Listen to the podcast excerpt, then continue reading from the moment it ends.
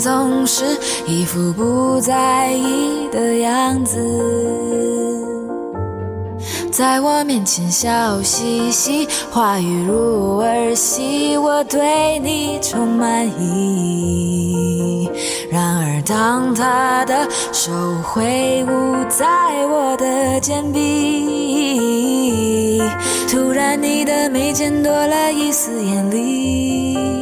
而在你眼里找到的却是怜惜，你转过身去，权宜钻进你承认吧，你需要我，可你需要更多的是勇气。你害怕失去，更害怕一个人的孤寂。我承认了，我需要你。是对爱情的逃避，试着抛开怀疑，因为我已经无力再抗拒。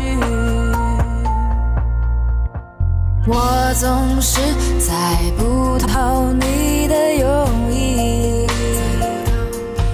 曾经试图一而再、再而三读懂你。如果说我不在意，那也是一出戏，这不是秘密。在你面前，我无需掩盖什么东西，因为你懂我的点点滴滴。我只是来不及承认自己。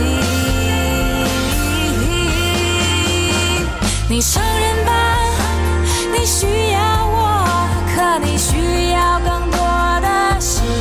勇气。你害怕失去，更害怕一个人的孤寂。我承认了，我需要你。选择犹豫是对爱情的逃避，试着抛开怀疑，因为我已经无力再抗拒。看不清，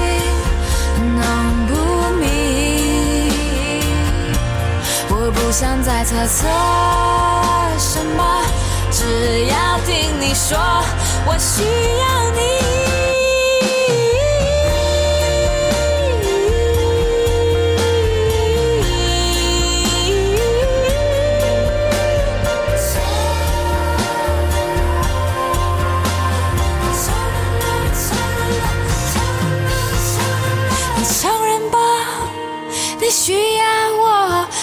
需要更多的是勇气。你害怕失去，更害怕一个人的孤寂。我承认了，我需要你。选择犹豫是对爱情的逃避，试着抛开怀疑，因为我已经无力再抗拒。你需要我，可你需要更多的是勇气。失去，更害怕一个人的孤寂。我承认了，我需要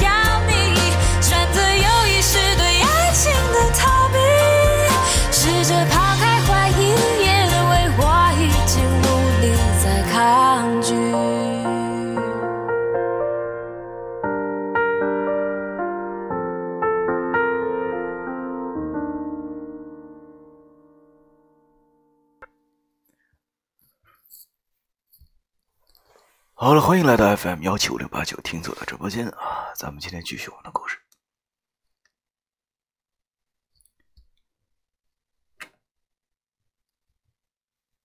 跳大神第十四章，鬼开门。已经很晚了，就在这么一个荒郊野外、鸟不拉屎的破操场上，我们围坐一圈这感觉呀，就好像是某种邪教仪式一样。半夜，山上起了风，吹的那不远处的军旗呼呼作响。啊，双杠班长问我们知不知道为什么？我们他妈上哪知道去？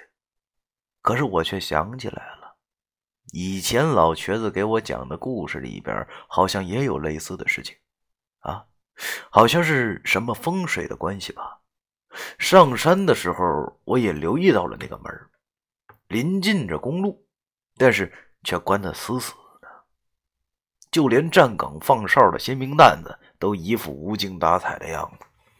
于是我便随口说道：“是因为那门前的路吧？”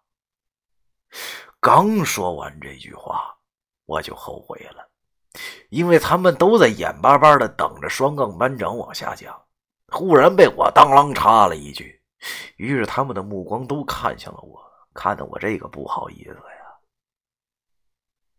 巧的是，双杠班长见我这么一说，竟一拍大腿，然后说道。哎，没错，就是因为这路。哎，我操！你怎么知道这么多呀？我顿时老脸一红，浑身不自在，便打着哈哈说道：“嗨，随随口乱猜的。那政府，你继续啊。”见我这么说，双杠班长便又回到了之前的话题。只听他对我们说：“刚才我说的。”确实是个原因，因为那个门啊，最初的时候是日本人遗留下来的。门口呢，正对着的是山路，那是斜着的，所以特别爱出事儿啊。据说以前日本占领东三省，建造完这个兵营之后，每年都要出出很多事故，七八月份更甚。他们根本不知道这是为了什么，可是后来。后来国啊不是，那个是人民的队伍当家做了主啊，把这里规划成是现代这个军区之后，这里却依旧出事，这就有点说不过去了。当时这个军区的营长据说是个硬角色啊，因为战争使得他自幼无家可归，所以恨死了那些日本人。虽然当年日本。已经无条件投降，但是这一边山区之中通讯极不发达。据据据说呀，当年残存的一些日本伤兵集体走到了西门口啊，提出投降要求善待俘虏。可当时领兵的就是那位营长，他不接受这个兵营的残存日本兵日军成日军投降啊，于是大手一挥，急挺机枪，啪啦啪啦啪啦啪啦啪啦。二话没说，就把这一百来号伤兵给突突了。这本来军人最不信邪，但是自从接管了此地之后，每年那门口依旧出事而且还逐步增加的趋势。听夜里那站岗的士兵说呀，说每到这个季节啊，有时候后半夜还能依稀的听到很多哭嚎的声音，好像是什么啊。好像是什么“他是给的”什么这不之类的哈，除了哭喊声之外，好像还有很多人走正步的声音，极其瘆人。但这事儿传到了那位营长耳朵里，他根本就不当回事儿。本来嘛，这种封建迷信又怎能当真呢？再说了，死在他手里的小鬼子没有一千也有八百，活着的他都不怕，死了就怕了吗？于是乎，这一切照旧，直到有一天，终于出了大事之后，他才意识到这件事情的严重性。说的是有一年呢，上面军区的首长下来检查，可是车子刚刚开到那个门口就熄了火了。说来也奇怪，除了要倒档能好使以外，咋的都打不着火，而且。那一天不管部队派多少车过去，一接近那门口，立马抛锚，当真诡异。首长考察还没进门呢，就出了这种大事啊！于是那营长终于坐不住了，在陪笑送走了首长之后呢，那营长秘密来到了这个自己手下的心腹，让他们悄悄的到城里找个有本事的先生来评事儿哎。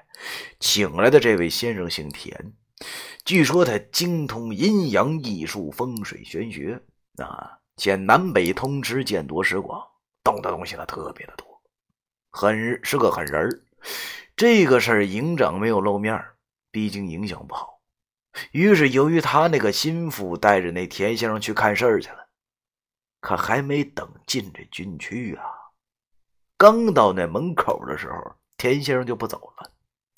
他望着那大门，脸上露出了十分震惊的表情。过了好一会儿，他才缓过神来。他对旁边的士官说：“这事儿他确实管不了，太邪了。”那士官忙问他：“怎么个邪法？”田先生指着那门对士官说：“你看哈，这个军区以前可能是为了隐蔽，所以才建在了这里。你留意到这里的地理环境没有？背靠着两座大山，正面山路崎岖，易守难攻。确实啊，如果这山上有山间水源的话，不失为一把宝地。”但是此处此处窝风绝水，可这却是犯了两处风水大忌啊！这里解释一下，此处为深山老林，先前并未被开发，密林绝峰，地势危险啊。虽然平日也有雨水降落，但是由于地势的关系，使得水源无法保留。如果在这种藏不住风、留不住水的环境下建造阴阳宅邸的话，在风水中有个名堂叫“困于绝水局”。有诗曰：“啊，这个枯塘岂有放生道？江汉金鲤不长生。”这正比喻的是，如果好心想买鱼放生，就不能把它投放在即将干枯的脏污水洼之中。否则，这鱼必死无疑。死前还要经历好几天的折磨。这里的地势便是困于绝水之势，而那两座大山一大，这个一一大一小，大的雄伟，小的陡峭，就好像是一把斧子和一把尖刀。清晨日出东方，太阳升起的时候，还则罢了。可是到了午时三刻。那两座山峰的影子正好就指向这里。这种格局又有个名头，叫做“斧刃行商”，讲的是午时三刻正是古代死刑的执行时辰啊。那两座大山正像两个刽子手啊，每日都在都对住在这里的人行刑，直到丑时一刻。月上西楼光影一开始，方才理行毕。如果在这种环境之下居住，啊，其主必定大病缠身，五劳七伤，更甚者啊，会殃及妻儿，背井离乡。反正应了那行商之意。可是要知道，这也并非死局，讲的是凡事因人而异。讲通俗一些哈，有句话呢叫。软的怕硬的，硬的怕不要命的。如果在此地啊，你见个这个得刀口舔血大卖的，这就是那种得刀口舔血大甩卖的话啊，那就会凶上添狠，如虎添翼。而军区兵营正是煞气最重的建筑。不过巧的是，这两个格局它相冲在了一起，就变得。不当不正，这也是风水的玄妙之处。几个因素就能造成新的气势格局。那两把刀斧正好指向西门之处，那就像两把利刃直逼将死之鱼，鱼肉刀俎全他娘的占了。所遇那一处的那个格局极其之险恶。双杠班长有些神秘的对我们说。当时那田先生对士官讲完这些之后，那兵都愣了。他觉得这姓田的家伙说的太悬了。不过听他这么一说，好像的确是这么回事啊。而那田先生说完这些之后，叹了口气，对着士官说道：“哎呀，其实这本来都不算太严重。”现在真正严重的，却是门里的东西。你能不能告诉我，这里以前为什么死了这么多人吗？那士官听了这话后，差点没哭出来。他真的相信这田先生的本事了，于是便将之前营长虐杀战俘的事情告诉了这田先生。田先生听完之后，连声叹道：“杀生造业，本不该当啊！之前营长虐杀战俘啊，可是在那个战争的年月，谁又能分出个对错呢？苦海行舟，沉沉浮浮。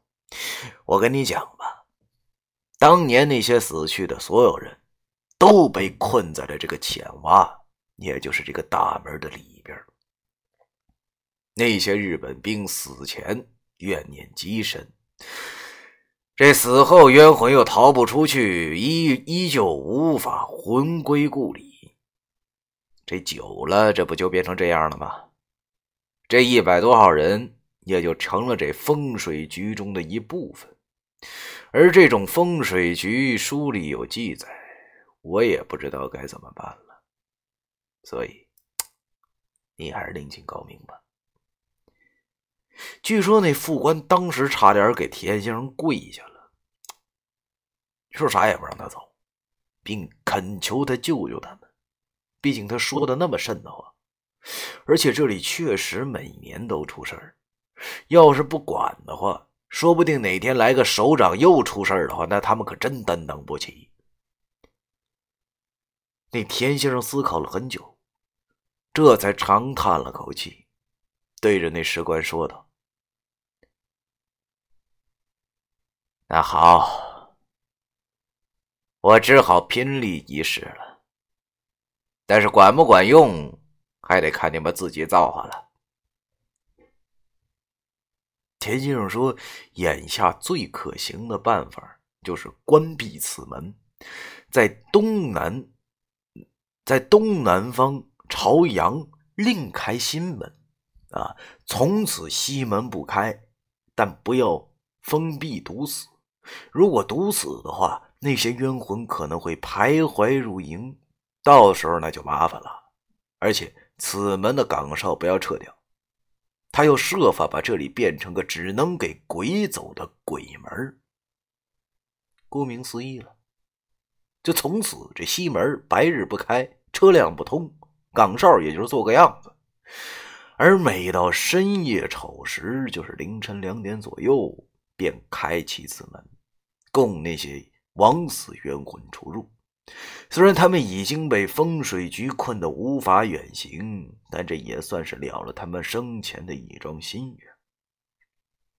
从此深夜开门，日出关门，门前最好再栽培一些黄白菊花和仙人椒，以供那些鬼魂夜里赏花，而再无形害人。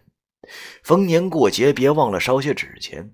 啊，虽然生前造造孽，但是既然已经死去，便已经还清一世孽债，尘归尘，土归土，希望他们能够早日超生吧。由于田先生说自己并不会正统的移风换水之术，啊，在交代完以上这些话之后，他随着这个士官到了军营里。给自己远在吉林的一位高人朋友打了个电话，询问了一些具体事宜之后，便动手为这个军区换了风水。双岗队长说到这儿啊，便对我们伸手指了指东边那座假山形的水池，那假山上用红漆书写了几个大字：“实践科技发展观念，争当文化素质标兵。”双钢队长对我们说：“呀，瞅着没？这假山呐，据说就是那时候造的。这假山除了冬天之外啊，常年有活水循环，就好像是那个姓田的样整的啊。这种像这种假山哈，咱区里好几个呢。哎呦我的天，说这么吓人，这还让不让我们在这住了？还听完了这班长的故事之后。”不出所料的，那些女同学们全都显得十分的害怕。而听完我这个故事之后呢，这心里也是毛毛的，并不是说他的故事有多恐怖，而是当时应时应景身在这个军区之中，又是晚上，末了，这孙子还整出个喷泉来，让周围的气氛顿时就变得鬼气森森起来。他这个故事确实挺狠的，以至于我们都不约而同的讨论了起来。有人问那双杠班长：“后来呢？后来那个田先生哪儿去了？”他回答：“我哪知道啊？那可能干完活就走了呗。啊，反正我听到就这版本啊。”你别刨根问底，那个问底了啊！你是不是害怕了？我告诉你们啊，要上厕所啊，那可得组团去，你别拉个自个儿啊！听他这么说，我们心里都明白了，这一孙子是故意讲这个故事吓我们的。这日子我们相处的很好，所以也就闹开了。于是就有人骂道：“你别嚣张啊，把我们整齐了，给你告连长那去！”说你故意讲鬼故事吓唬我们，嘿嘿，可别可别啊！双杠班长连忙陪笑道：“哎，行了啊，这今儿也就聊到这儿了啊！我才想起来给你们讲这个故事呢，是这个调节调节气氛啊。你们不是说我这故事不吓人吗？不过啊，这事儿私底下那就不是啥秘密了。我是以前的那老班长给我讲的。”听他说，他这个以前吧，那班长跟那个士官朋友相当不错，好像是一次野外拉练的时候搞的。这关系你还敢再远一点吗？我听他讲出这话之后，终于有了乐的模样。不过听他这么一说，好像这件事在他们部队里已经是见怪不怪，差不多人人皆知的事情了。双更班长其实还挺善良的，他见大伙都有些害怕，便又讲了几个冷笑话给我们听，把那些小姑娘们逗的是哈哈大笑，笑得花枝招展的啊！之后他看了一眼表，这才对我们说：“行了，八点多了啊，今天就到这儿了啊！来，老友，兵们，再唱一首《打靶归来》，咱就解散回去睡觉了啊！”跳大神第十三章，第十四章完。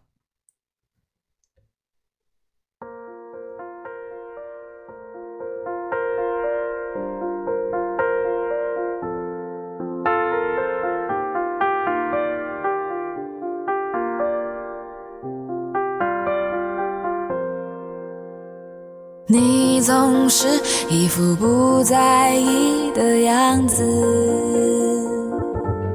在我面前笑嘻嘻，话语如儿戏，我对你充满意。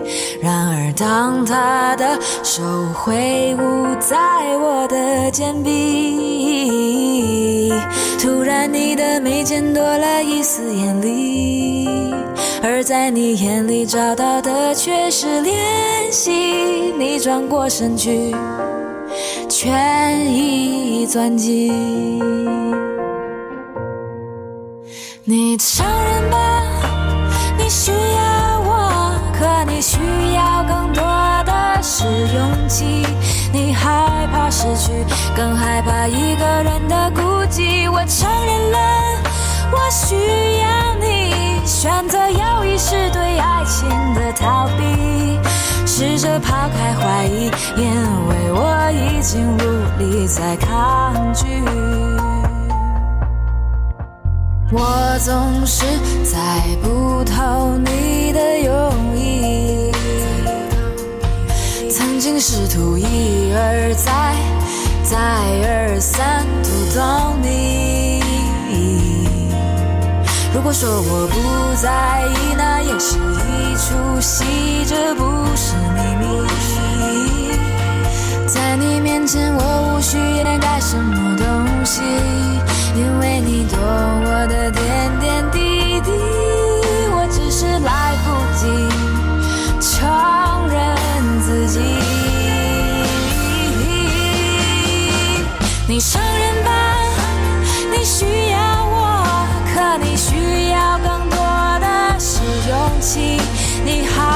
失去，更害怕一个人的孤寂。我承认了，我需要你，选择要。一是对爱情的逃避，试着抛开怀疑，因为我已经无力再抗拒。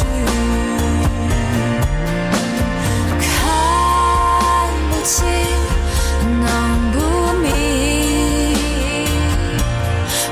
想再猜测什么，只要听你说，我需要你。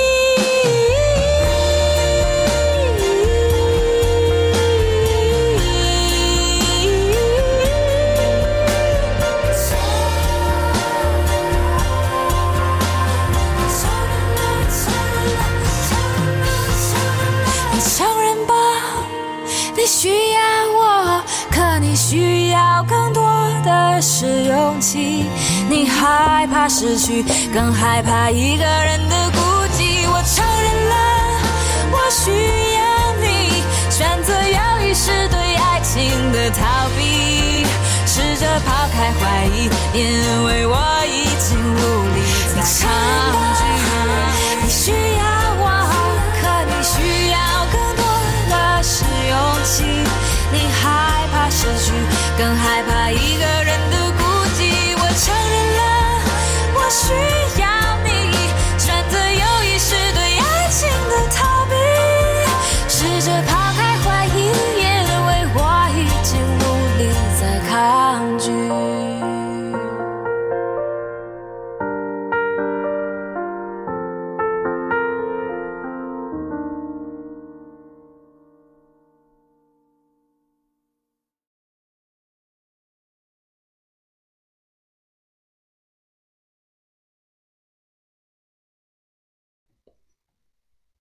好了好了啊，哎，行了，宝宝，那那个，好了，别开了啊。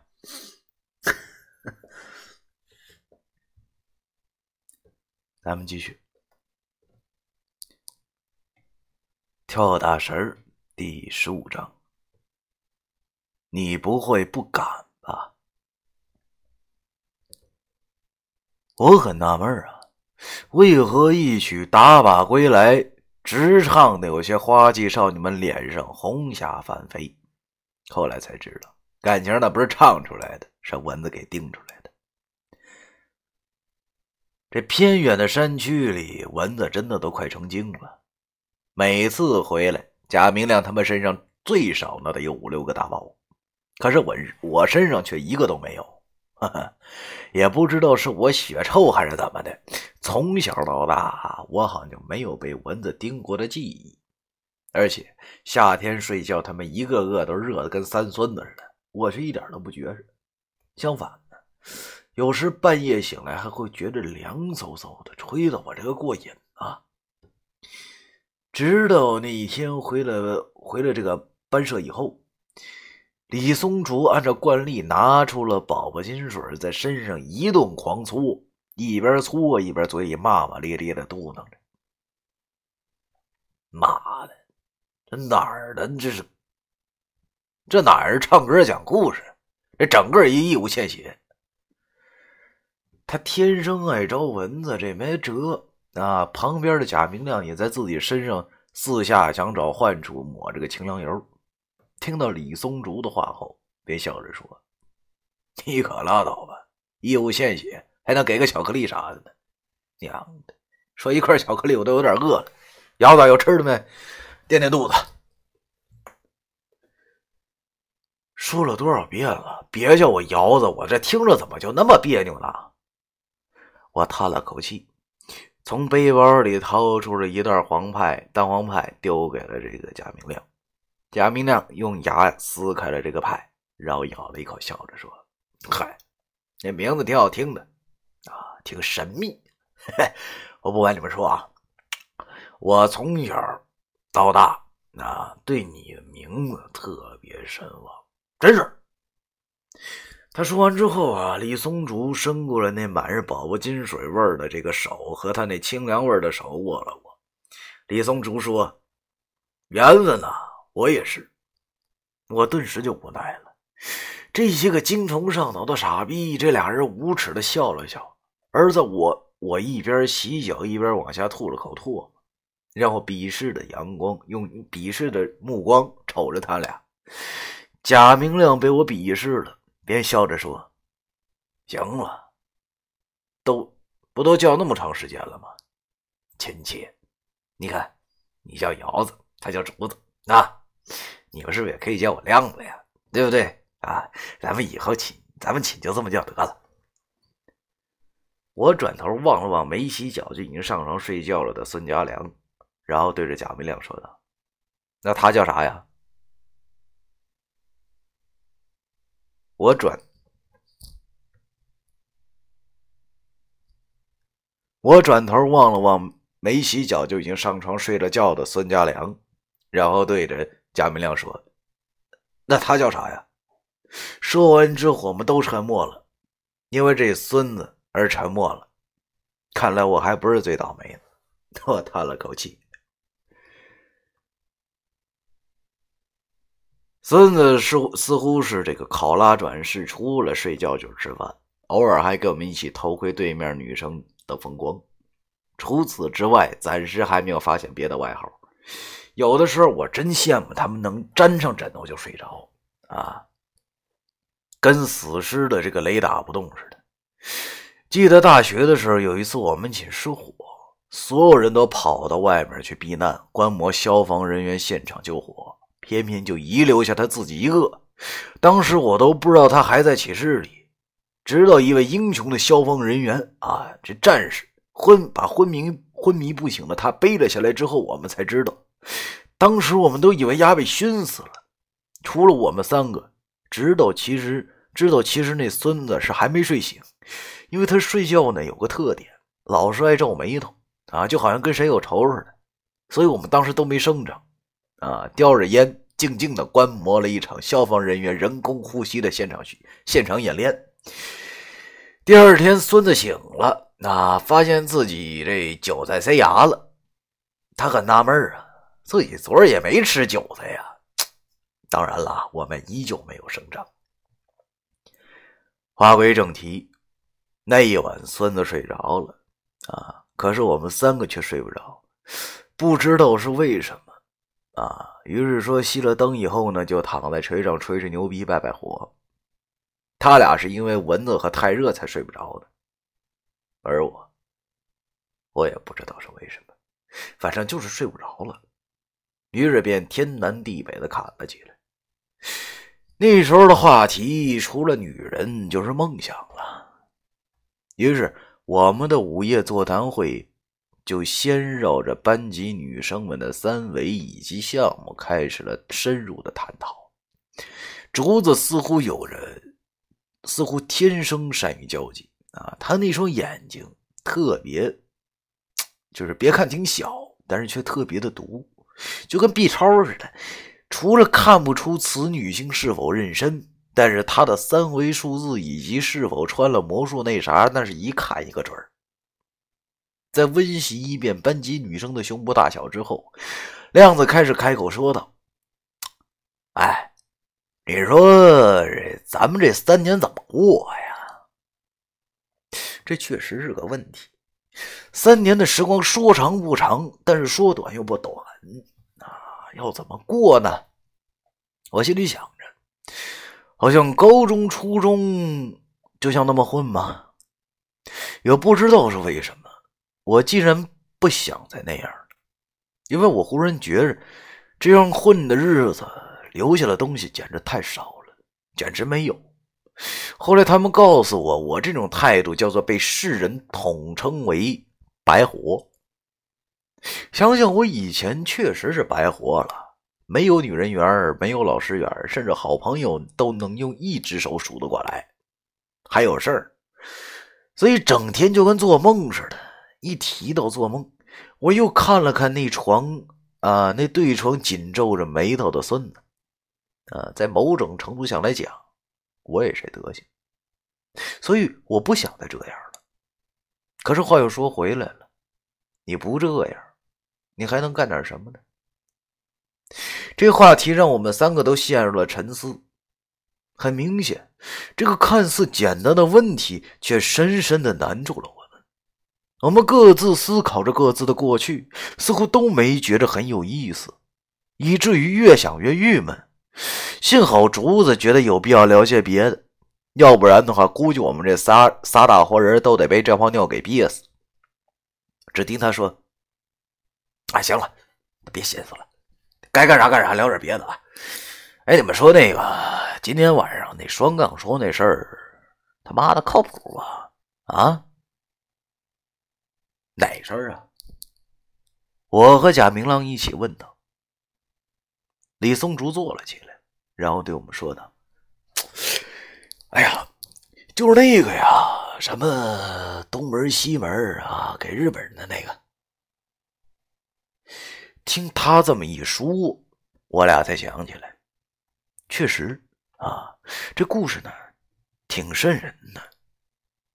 什么封神路开鬼门的啊，还有。风水格局听上去就跟僵尸道长林正英重出江湖一般。贾明亮想了一想，让我说道：“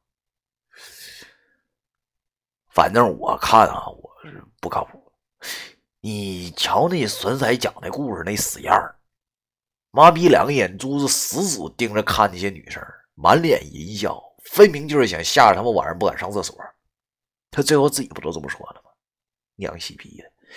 我跟你说啊，就看这孙子一定是在军里待待时间太长了，那憋成变态了。我都对于贾明亮的这个想法，我不投同意票，也不投反对票。我当时心里想的是真是假，关我他妈毛事儿啊！而且一说起什么故事真假，就让我想到那死去的瘸子，娘了个腿的！不说他的故事真的吗？怎么这一年来就不显显灵，让我看看他呢？而竹子却说：“不对吧？哎依我看，这事儿真有点玄乎。那门你们也看见了吧？啊，真的就没开过呀！啊，而且我以前也听过什么日本鬼子死后还变成鬼祸害人的故事。”哎，巧嘞！我也听说过啊，不过这种故事好像都是老头老太太吓唬小孩吧？亮子说到了这儿，又翻了个身，然后抱怨道：“哎呀，真他娘的没意思！你说这附近怎么就没个网吧啥的呢？现在越聊越精神，可他妈不知道干什么了。要是我跟孙子一样就好了。”说到了这里。他伸直了双腿，想把上面的床捅得吱吱响，而上铺的孙家良依旧闭着眼睛，紧锁眉头。其实他这举动和言语就挺孙子的了。我无奈的笑了笑，而他自己却还没发现自己已经掉进自己挖的坑里了。而这时，李松竹忽然问道：“几点了？现在？”我看了看表，凌晨一点四十。李松竹忽然坐起了身，然后对我俩嘿嘿一笑，便说道：“有玩的了。”我俩当时还真没反应过来，啊，竹子就已经跳下了床，对我俩说：“哎，反正都是睡不着，啊，而且还关灯了，你们看这样好不好啊？咱出去瞧瞧那个什么。”西天门晚上是不是真的开了？敢不敢？亏他能想得出来这种主意哈！不过呢，听上去是真的刺激。我和亮子都动了心。不过我想了想之后，对他说：“我觉得应该不行吧？这是营区啊，都熄灯了，你还能跑出去啊？”这你就惨了吧？轴子十分猥琐的对我说：“昨天晚上我不是拉肚子吗？啊，我回来的时候哈，我发现隔壁有个孙子和咱们班那个关小磊勾搭上了。十二点多了啊，这俩人啊，就厕所边那窗户爬进来，被我逮个儿就咱这破楼，你说都是军训的啊，管点都不严实。”听说别的别系哈搞对象那大晚上，在外头那草丛里胡搞，还被我班长给抓住了。前天就前天哈，你们是不是吃饭的时候也听着了？这充其量也就挨顿训呗，你他妈怕个屁呀！他说的好像有点道理哈，不过我总觉得这事有点不妥，于是便对他说：“这这合适吗？”不是，咋不合适了？珠子啊，这个吧嗒着拖鞋跟我说了，在这屋里都他妈快闷出屁了，睡不着还不让出去溜达溜达？你不会是不敢吧？谁说我不敢了？本来年轻者无畏，当时我那个岁数玩的其实就是挺大的，于是我便对他说。谁不敢谁孙子！说完这句话后，我忽然觉得有点歉意，于是转头望了望熟睡中的孙家良，幸好他还在眉头紧锁。那太好了，那咱赌点啥吧？这等会儿哈，咱要是谁先怕了，那就得给另一个洗一个礼拜袜子。嗯，孙家良的一块洗。等。贾明亮一听这话后，二话没说，起身就开始穿衣服，噼里啪啦啊！很明显，住在孙家良下铺的这个但他，对这个条件那是无法抵挡。话说，每个寝室好像都有个不爱洗袜子的哥们儿啊，这不寒碜，也算是南寝风景之一。于是乎，除了锁头这个眉头紧锁的孙家良以外，我们三个全票通过。在黑暗中摸索着，穿好了衣服之后，便偷偷摸摸的摸出了门去。我们没敢声张啊，毕竟已经快凌晨两点了。但是不知道像我们这样睡不着的还有多少。要说那个时候可真敢闹，刚一开始的时候一点都不怕，反而觉得特别的刺激兴奋。可能是因为真的太年轻了吧。以至于把老瘸子对于我说的那些话都通通的忘到了脑后，以至于后来我想后悔都来不及了。凌晨一点五十分，深夜的军营走廊亮着昏暗的感应灯，这栋旧楼有八十年代末的鬼片之感觉。我们三个摸到了卫生间，竹子指了指那扇窗户，我们会意。啊，于是便走了过去。这一扇窗户向外看，那是一片漆黑。我伸手一拧那窗子上的把手，窗子顿时发出了嘎吱一声，窗户开了，一阵冷风迎面吹来，这不由得让我们的神经随之一紧。我们三个探头向外看去，依旧什么都看不见。而就在这时，卫生间的感应灯灭了，我们互相看了看，才真正感觉紧张了起来。跳大神第十五章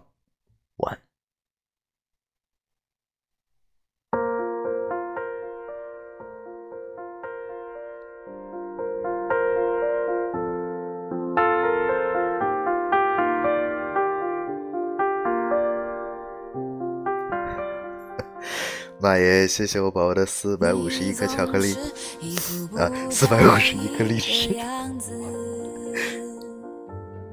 在我面前笑嘻嘻，话语如儿戏，我对你充满意。然而当他的手挥舞在我的肩臂，突然你的眉间多了一丝艳丽。而在你眼里找到的却是怜惜，你转过身去，全已钻进。你承认吧，你需要我，可你需要更多的是勇气。你害怕失去，更害怕一个人的孤寂。我承认了，我需要。选择犹豫是对爱情的逃避，试着抛开怀疑，因为我已经无力再抗拒。我总是猜不透你的用意，曾经试图一而再、再而三读懂你。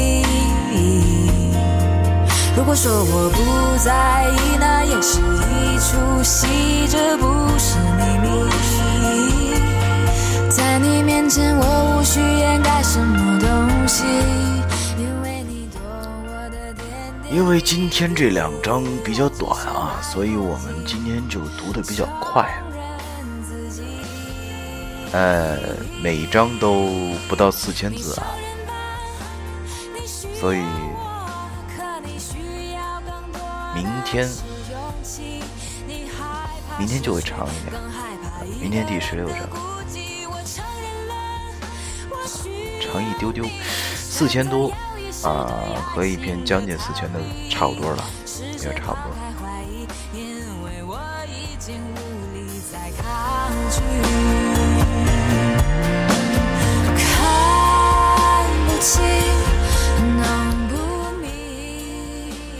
好了，再次感谢收听 FM 幺七五六八九听歌的直播间，我们明天不见不散。只要听你说，我需要你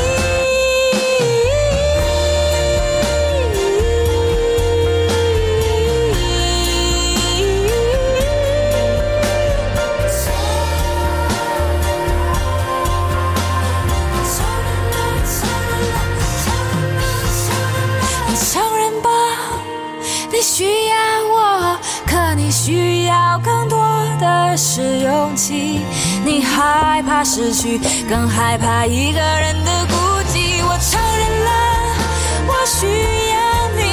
选择犹豫是对爱情的逃避，试着抛开怀疑，因为我已经无力再抗拒。需要我，可你需要更多的是勇气。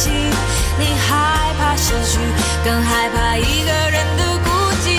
承认了，我需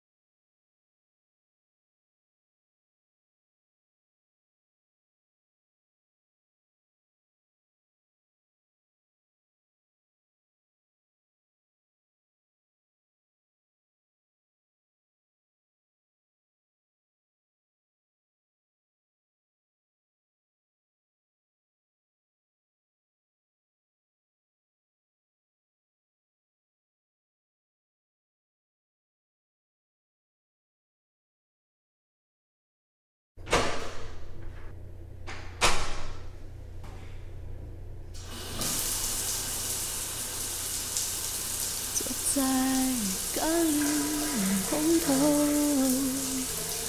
代替我哭泣像下雨。其实我不知道，眼泪有没有流，就像这故事中，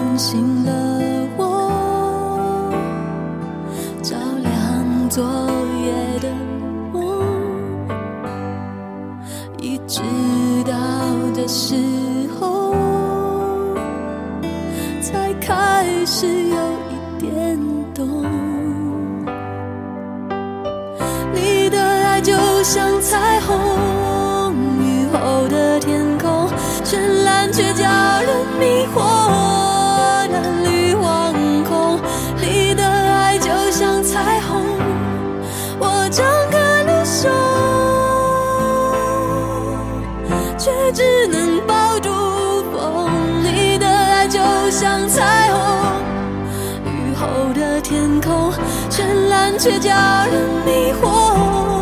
你的轮廓，你的爱就像彩虹，我张开了手，却只能抱住风。问我离开我，你就像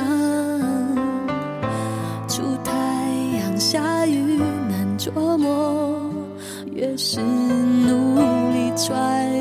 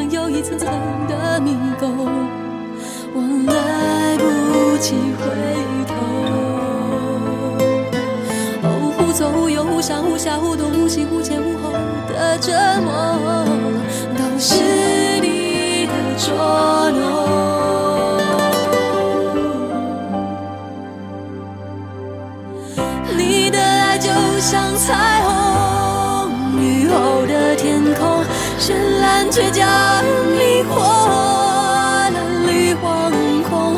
你的爱就像彩虹，我张开了手，却只能抱住风。你的爱就像彩虹。绚烂却叫人迷惑。你的轮廓，你的爱就像彩虹，我张开了手，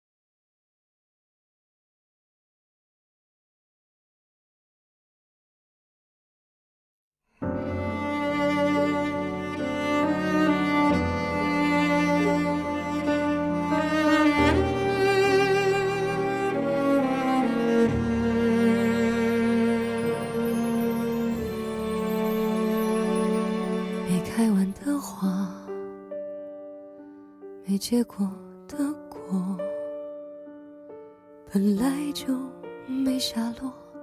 这一点春光，苦中作乐，爱过，谁没爱过？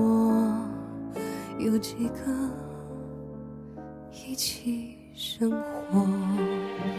你是无端风波，令我惊心动魄，越不可说越是夜长梦多最要命的最快乐越残酷的